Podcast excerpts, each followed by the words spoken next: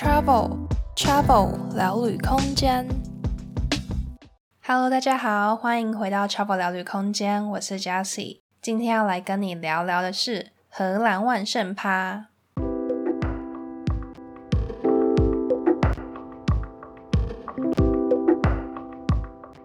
在开始之前，想先邀请大家追踪我们的 Instagram。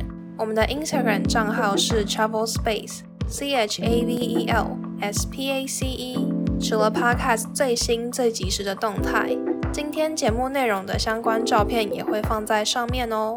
欢迎大家在 Instagram 上继续 follow Travel 聊旅空间。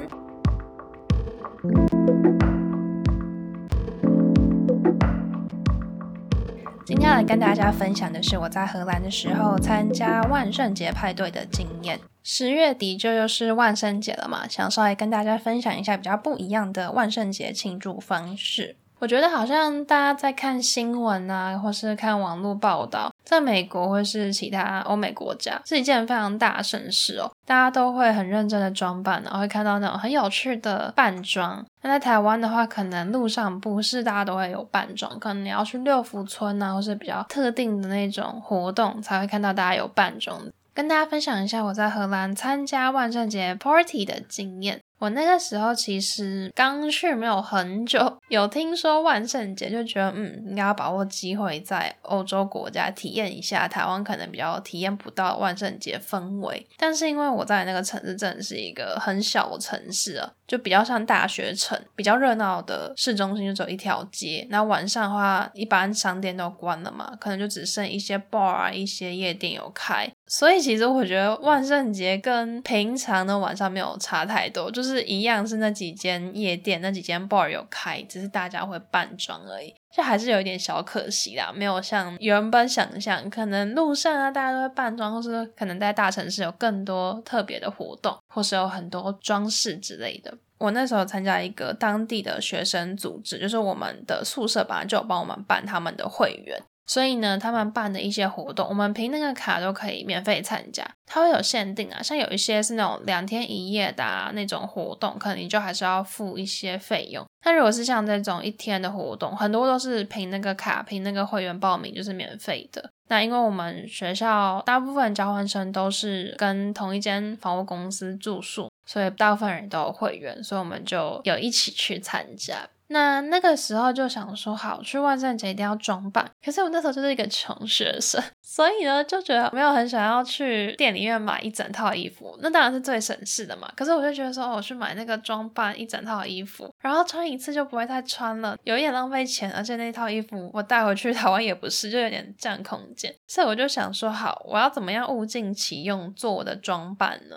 刚好之前上学期的学姐，她有留一些东西给我，我就在里面找有什么东西是我可以用的。那刚好她有留一些美工相关的纸，所以我那时候就自己剪了一个南瓜，超好笑。我记得我那时候还上 Pinterest，还上网络上找说有没有什么低成本 DIY 的扮装方式，就是看到有人说可以做这个南瓜，所以我就参考做那个南瓜，然后我就把它粘在我的衣服上，真的是非常非常廉价的装扮哦。我记得我那时候我那个南瓜还是被我同学 cue，他们就一直说很可爱，叫我要露出来，蛮好笑的。后来是我的其他朋友，因为我第一个学期主要的好朋友几乎都是韩国人，他们一大群，所以他们本来就有约。他们是约在其中一个人家里面的客厅比较大，然后就在那边 pre drink 跟补一些万圣节的妆，他们有买一些道具，所以那时候就先去找他，因为我就不想一个人去那 bar，我觉得很尴尬，所以我就是先跟他们约去他们家，大家一起在那边喝酒，他们也借我他们的道具，所以我的道具就会从那个南瓜多了一些东西，我在脸上画一些血液啊，他们买那种假血会凝固，所以你就可以在脸上画一些疤痕什么的。然后我有朋友他们也是画猫脸啊，可能还要买猫耳朵的发箍等等的。我会觉得，哎，这也蛮聪明的，买那个东西，算我以后也是不会戴，因为至少比一整套的万圣节服装还要好处理一点。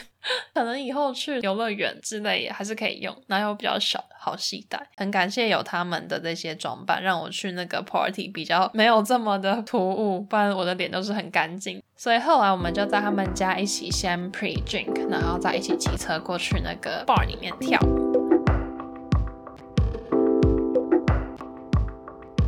在去荷兰前，我没有去过台湾的夜店。欧洲当地人的一些休闲娱乐，就是会去夜店跳舞。所以第一次是好像刚开学那时候，也是我们学霸带我们去。然后这个算是自己去的话，第一次嘛，我不知道，我就觉得它有一种第一次的感觉，很新鲜。那个夜店其实也不大，然后里面有很多都是我们学校的交换生，所以大家彼此都认识。然后诶，大家各自去没有约，可是就是会在里面聚在一起。我们就聚在一个区域，几乎都是我们的人，然后大家就围在那边跳舞。然后那时候是第一次去夜店，所以也不太知道一些去夜店的美感。后来我多去几天，就知道说你去那边东西不要带太多。有些夜店会有附置物柜，那你就要付钱把你的东西锁在置物柜。但我们去的那个它比较小，所以没有置物柜。然后我们是刚好有站到角落的位置，所以它是有一些桌子，然后跟一些旁边的地方可以摆。所以我们到里面之后，我们就把我们的外套啊、包包全部都堆在角落墙上，所以就变成一个外套衫，超好笑的。因为那时候十月底，其实天气已经蛮冷，大家都是穿大衣，可能还有围巾，就是一个大衣衫，还蛮好笑的。我后来就跟我的朋友一起去买酒，我买的那个酒。哦，才喝大概一两口吧，我就放在我们那个桌子上。结果呢，突然一个回神，我就发现那杯酒不见了，超傻眼的，就被人家偷走拿去喝了。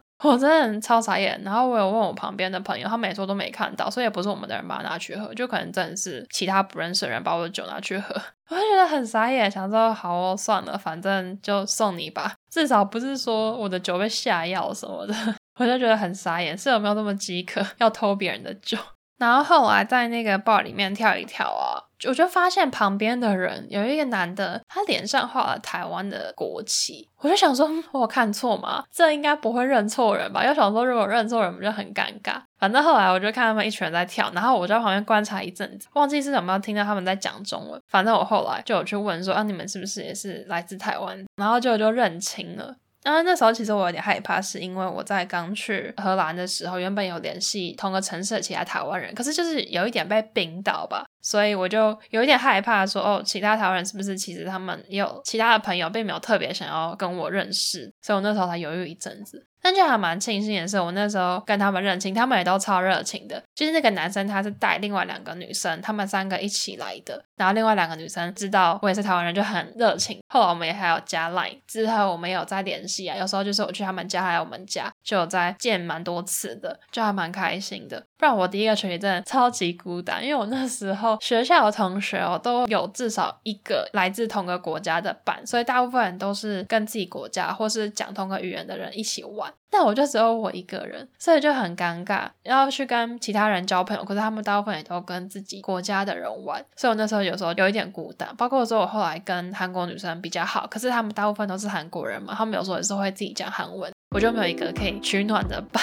所以那时候有遇到台湾的同学，就蛮开心。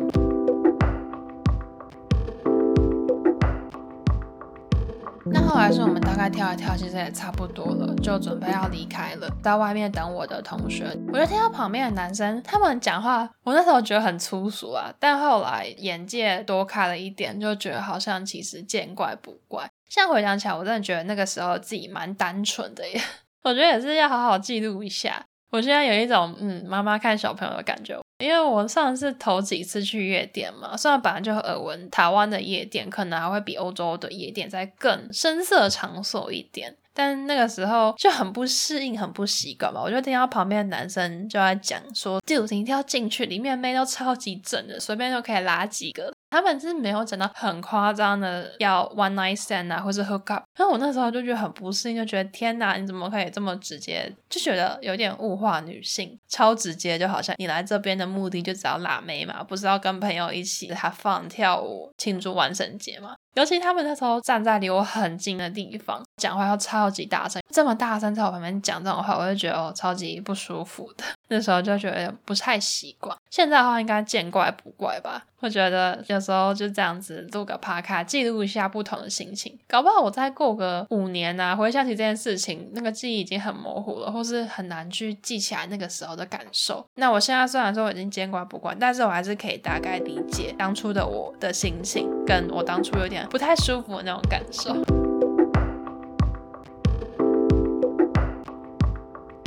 顺便也来跟大家分享一下我在台湾后来的一些万圣节经验好了。后来我在台湾的时候，在一个青旅实习，那那个时候就有协助办了一场万圣节派对。那那个时候因为有了先前扮装经验，刚好家里有一些那种画脸的笔啊，它其实脸画的比较浮夸一点，就会更有 feel 了。因为我那时候虽然很精心的制作我的小南瓜贴在衣服上，可是重点是你的脸要有那种万圣节的感觉，所以我那时候就学到了，我就在查说好我的脸要怎么画。而且我那时候还有在家先演练一下，因为避免说我当天画画失败嘛。我在想我到底要画哪一个？我那时候选了两种。一种是鼻子以下到我的下巴画一个很大的嘴巴，然后是那种尖尖的牙齿；另外一种就是画小丑的那种嘴型。我就两个在选，因为我原本就想说那种尖尖牙齿啊，就只要黑色跟白色吧，也不会太困难，有点类似骷髅妆了。后来我就两个都有画，最后我好像是画尖尖的牙齿。远远看的话真的是有点可怕吧，而且我那时候还有画眼妆，然后可能弄一些淤青啊、红肿那些。那时候突然觉得自己好像蛮有天分，怎么看起来真的很像是真的被打。青旅的其他同事啊，跟一些那里的换宿生，就每个人都开始画起来，然后我那个化妆工具就被传阅。有些人就画小丑，有些人就画熊猫。那我那个时候有特别去借一个医师跑听诊器，所以我就是一个地狱来的医生。然后我的同事有一些还刚好带学士服，然后就说：“总他是毕不了业女鬼。”然后另外的同事超级认真，他真的去西门町租了一套香蕉装，就是租的，所以也不用担心说买了要怎么样处理。所以那时候我们就在我们的青旅办了一个万圣派，有一些破冰游戏啊、闯关，然后就是有我们的住客，然后有一些外面的人来参加，这样也是蛮有趣的。我觉得万圣节有趣就是有扮装这件事情，更有一种仪式感，大家一起同乐的感觉。以后如果有机会，真的很希望可以再体验更到底、更不一样的万圣节，真的去跟人家 trick or treat，感觉很有趣诶。今天的万圣节分享就到这边。如果大家有什么心得，或是你有什么参加万圣节有趣的故事，都欢迎到 Instagram Chavel Space C H A V E L S P A C 跟我分享哦。也欢迎大家到 Apple Podcast 留下五星评论的留言，或是有任何想跟我说的话，都到 Instagram 私讯或是留言跟我说。那我们就下一次再见喽，拜拜。